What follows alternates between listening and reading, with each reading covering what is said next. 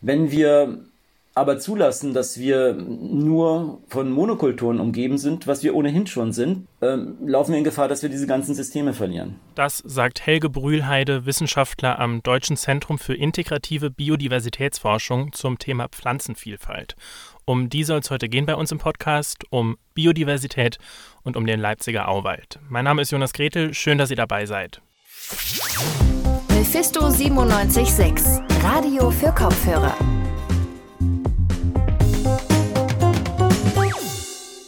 Ja, die Pflanzenvielfalt, die nimmt hier in Mitteldeutschland ziemlich ab. Genau das belegt jetzt auch eine Untersuchung vom IDIF-Zentrum, das ich gerade schon erwähnt habe. Und wenn sich die Pflanzenwelt zurückzieht, dann verlieren auch viele Tiere ihren natürlichen Lebensraum. Deswegen ist das Ziel vom IDIF genau das zu verhindern und die Biodiversität des Planeten zu erhalten. Wie das Ganze hier bei uns in Leipzig erreicht werden soll, das kann mir jetzt Hanan El Mikdam Laslop erklären. Hi Hanan. Hi Jonas. Hannan, bevor wir da tiefer ins Thema gehen, kannst du noch mal ganz kurz erklären, was dieses Forschungszentrum da genau macht, das IDIF? Gerne. Also IDIF bedeutet eben Deutsches Zentrum für integrative Biodiversitätsforschung. Biodiversität, das ist eigentlich Artenvielfalt, aber eben auch Vielfalt von Lebensräumen oder verschiedenen Ökosystemen. Und das IDIF hat eben drei Standorte, einmal hier in Leipzig, dann in Halle und auch in Jena. Und am IDIF selbst forscht eben ein ganz buntes Team, sowohl aus NaturwissenschaftlerInnen, aus GeisteswissenschaftlerInnen und auch Ökonomen. Und die Idee ist quasi über Grundlagenforschung einen nachhaltigen Umgang mit der Artenvielfalt des Planeten zu finden und das Wissen dann so aufzubereiten, dass es von der Politik umsetzbar ist. Also großes Thema Artenvielfalt ist natürlich wichtig für Pflanzen und Tiere, aber irgendwie auch für Menschen, oder? Wozu brauchen wir denn so eine artenreiche Umgebung? Also in erster Linie sind wir Menschen eben auf die Natur angewiesen und auf so bestimmte Prozesse wie zum Beispiel die Bestäubung. Ohne die Bestäubung gäbe es eben sehr viel weniger Lebensmittel oder es wäre sehr viel, sag ich mal, anstrengender, die zu produzieren. Und Biodiversität unterstützt solche Prozesse eben. Und dann ist Artenvielfalt auch wichtig für so eine psychologische Stabilität, weil ich meine, jeder Mensch kennt das vielleicht aus der Kindheit, gibt es eben so Bezüge zu Biodiversität wie ein besonderer Wald, Lieblingstiere. Und ähm, es hat, wurde eben auch gezeigt, dass Biodiversität oder ein hohes Maß an Biodiversität eben so eine psychologische Stabilität auch fördert. Und dann ganz schlicht und ergreifend, einfach weil Natur schützenswert ist und ähm, ja, eine so lange währende Evolution nicht einfach so beendet werden sollte. Gut, also Biodiversität muss auf jeden Fall erhalten bleiben, weltweit, aber auch ganz konkret bei uns in Mitteldeutschland. Was muss sich jetzt hier ändern? Laut Helge Brühlheide, Wissenschaftler am EIDEF, sind wir da erstmal alle gefragt. Das fängt zum Beispiel im Privaten an. Da kann jeder Mensch erstmal den Lebensstil überdenken und vor allem den Konsum. Zum Beispiel den Fleischkonsum, weil 80 Prozent des weltweiten Ackerlands eben für Weidenutzung oder Futterproduktion von der Fleischindustrie draufgeht. Und ähm, dadurch verschwinden dann eben natürlich zusehends Lebensräume, da dieses ähm, Ackerland quasi auch immer mehr wird. Und ja, Landwirtschaft generell, jetzt auch auf den Standort Mitteldeutschland bezogen, ist eben auch ein großer Faktor für den Abbau von Biodiversität. Im, hier in Deutschland wird eben auch die Hälfte aller, wird eben die Hälfte der Fläche von Deutschland für eben äh, landwirtschaftlich genutzt. Und ähm, das hat eben auch schon zum Verlust von ganzen Ökosystemen geführt, wie zum Beispiel von den Wiesen. Da geht es dann wahrscheinlich auch um Monokulturen. Ne? Das Thema hatten wir ja ganz am Anfang schon. Da sind auch viele Ökosysteme in der Landwirtschaft gefährdet. Genau, und deswegen brauchen wir eben eine ressourcenschonende ökologische Landwirtschaft. Und ja, ein großes Problem ist zum Beispiel auch die Flächenversiegelung. Das ist jetzt Stichwort Straßenbau. Ähm, da ist das große Problem, dass eben die Flächen zu betoniert werden und es nicht genug Ausgleichsflächen geschaffen werden. Also es werden weniger Flächen neu begrünt, als Straßen gebaut werden. und da kann man dann eben auch in ganz anderen Bereichen noch reingehen. Es ist eben auch wichtig, zum Beispiel einen juristischen Rahmen zu schaffen. Da steht die Frage, wie kann man irgendwie eine ökologische Landwirtschaft im Grundgesetz verankern wie können solche Gesetze dann kontrolliert werden? Also wir sehen, es ist ein Prozess mit sehr vielen Bereichen und auch vielen Fragen. Also viele Fragen, aber heißt es dann auch, dass es die Chance noch gibt, dass uns die Natur auch in Zukunft so erhalten bleibt, wie wir sie kennen? Sie wird uns auf jeden Fall nicht so erhalten bleiben, wie wir sie kennen. Und zwar auch einfach daher, dass Natur immer dynamisch ist und auch Ökosysteme eine eigene Dynamik haben. Das bedeutet, Natur verändert sich ein gutes Beispiel ist hier zum Beispiel der Leipziger Auwald, über den wir später noch sprechen werden. Da gab es bis in die 50er sehr große Ulmen und die sind eben alle durch den Ulmen-Splintpilz eingegangen. Und auch in Zukunft werden wir eben in der Natur Naturwandel haben. Aber ähm, es gibt eben den Befund, dass Biodiversität quasi dabei hilft, ähm, diesen Ökosysteme für diesen Wandel irgendwie resistenter zu machen. Also je mehr Arten ein Ökosystem aufweist, desto resistenter ist es gegenüber sehr radikalen Veränderungen und auch Schwund. So klang das jedenfalls bei meinem Gespräch mit Helge Brühlheide, Selbstwissenschaftler am EIDEF. Heißt also, auch vor dem Hintergrund von Klimaänderungen, den nächsten Schädlingen, die kommen, wird es nicht zum Verlust des Waldes kommen, sondern vielleicht höchstens zum Verlust einiger Arten und andere Arten werden es kompensieren. Jetzt scheint sich jedenfalls hier bei uns in Leipzig beim Thema Erhaltung der Artenvielfalt auch schon richtig was zu tun. Du hast eben schon erwähnt, da geht es um die Rettung des Auwalds. Da leben natürlich auch viele verschiedene Arten. Und deswegen gab es jetzt schon letzten November ein Thesenpapier vom EIDIF zusammen mit dem Helmholtz-Zentrum für Umweltforschung und verschiedenen Behörden und Verbänden. Da soll so ein bisschen aufgezeigt werden, wie der Auwald geschützt werden kann. Was genau hat es denn auf sich damit? Also das Problem beim Leipziger Auwald ist eben, dass die Auenlandschaft schon sehr lange vom Wasser abgeschnitten ist. Und das liegt eben an diesem künstlichen Kanal Neue Luppe, der wurde zum Hochwasserschutz angelegt. Und das bedeutet, der Wald trocknet aus. Und eben der Klimawandel und auch die anhaltende Trockenheit, die beschleunigen diesen Prozess. Und jetzt hat eben, wie du schon erwähnt hast, das EIDEF in Zusammenarbeit mit vielen anderen Stellen ähm, zehn Thesen aufgestellt mit ökologischen Grundprinzipien. Und da kann man so ein bisschen rauslesen, das Hauptproblem ist eigentlich so eine fehlende Dynamik in den Gewässern. Denn diese Auenlandschaft ist eben durch Überschwemmungen entstanden. Und das heißt, der Auwald braucht eben wieder Wasserstandsschwankungen. Und ähm, auch ganz wichtig ist eben, dass äh, die Lebensräume so eine Art Wiedervernetzung erfahren, also dass die Hauptfließgewässer wieder mit ihren Auen verbunden werden. Das ist nämlich gerade leider nicht der Fall. Das steht also drin in diesem Thesenpapier von Eide von anderen Stellen. Vielen Dank dir schon mal für die Infos, Hanan. Gerne. Mit jemandem, der an diesem Thesenpapier mitgearbeitet hat, will ich jetzt reden. Matthias Scholz, der ist Wissenschaftler am Helmholtz-Zentrum für Umweltforschung und hat sich letztes Jahr mit verschiedenen Behörden und Verbänden zusammengesetzt, eben um dieses Papier zu entwickeln.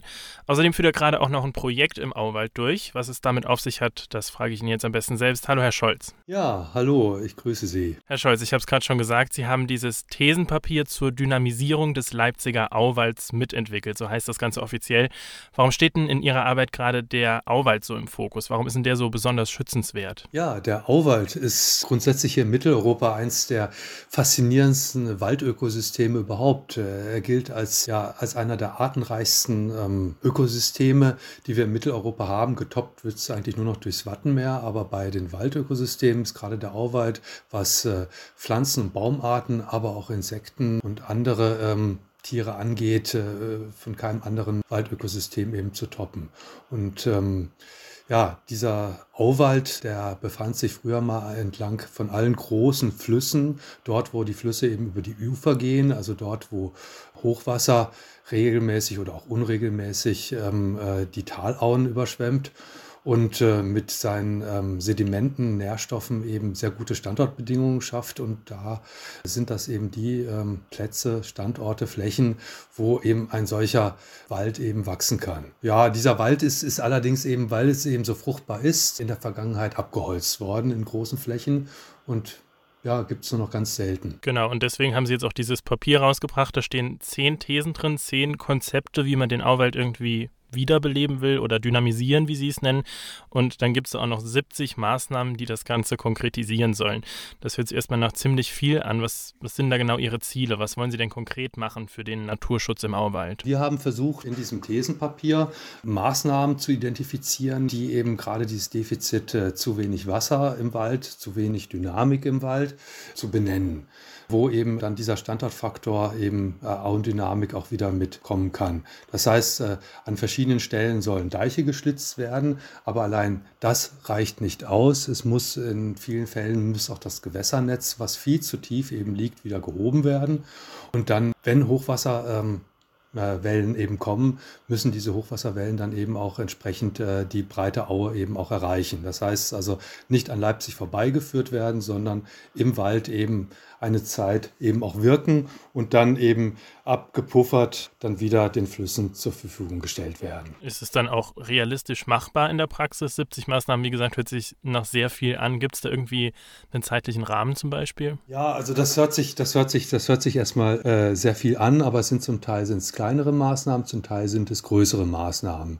Ganz konkret, es hat ähm, äh, schon mal solche Art von runden Tischen auch in der Vergangenheit gegeben, in den 1990er Jahren, äh, wo eben auch verschiedene Maßnahmen formuliert worden sind. Ein paar dieser Maßnahmen sind damals angegangen worden und gerade hier in Leipzig, also ist da vor 20 Jahren zum Beispiel der Burgauenbach entstanden, ein äh, neuer Gewässerlauf, der sich durch alte Flutrinnen eben schiebt oder auch die Pilotstudie der Pausnitzflutung im Ratsholz südlich des Schleusiger Weges, ne, wo temporär jedes Jahr mehrere Hektar Wald für ein bis drei Wochen eben geflutet werden. Beide Maßnahmen waren damals, ich würde mal sagen, hatten äh, so eine Art Pilotcharakter und wurden auch gegen viele Widerstände damals umgesetzt, aber man hat jetzt mit der Zeit eben festgestellt, es reicht alleine nicht aus, man muss hier größer ran. Und äh, eins dieser größeren Projekte, wo eben mehr Maßnahmen umgesetzt und auch geplant werden, äh, ist zum Beispiel das Verbundprojekt Lebendige Luppe der Stadt Leipzig. Genau, da sind Sie auch wissenschaftlicher Leiter bei diesem Projekt. Lese ich das richtig als so eine Art und Weise, wie man diese Thesen aus dem Papier in die Tat umsetzen könnten, die lebendige Luppe? Also ich bin äh, konkret im Projekt, koordiniere ich die wissenschaftliche Begleitung, die am OFZ und der Universität Leipzig in verschiedenen Instituten läuft. Und äh, wir versuchen gemeinsam die äh, Akteure zu beraten, aber eben auch eine Umweltbeobachtung mit aufzubauen, wo die Effekte dann zukünftig dann auch gemessen werden können. Also wie sich diese äh, Vitalisierung, diese, diese Flussauenrenaturierung eben dann auch in der Fläche zeigt. Die große Herausforderung, äh, gerade in dem Gebiet, wo sich die lebendige Luppe mit beschäftigt, das ist die Leipziger Nordwestaue.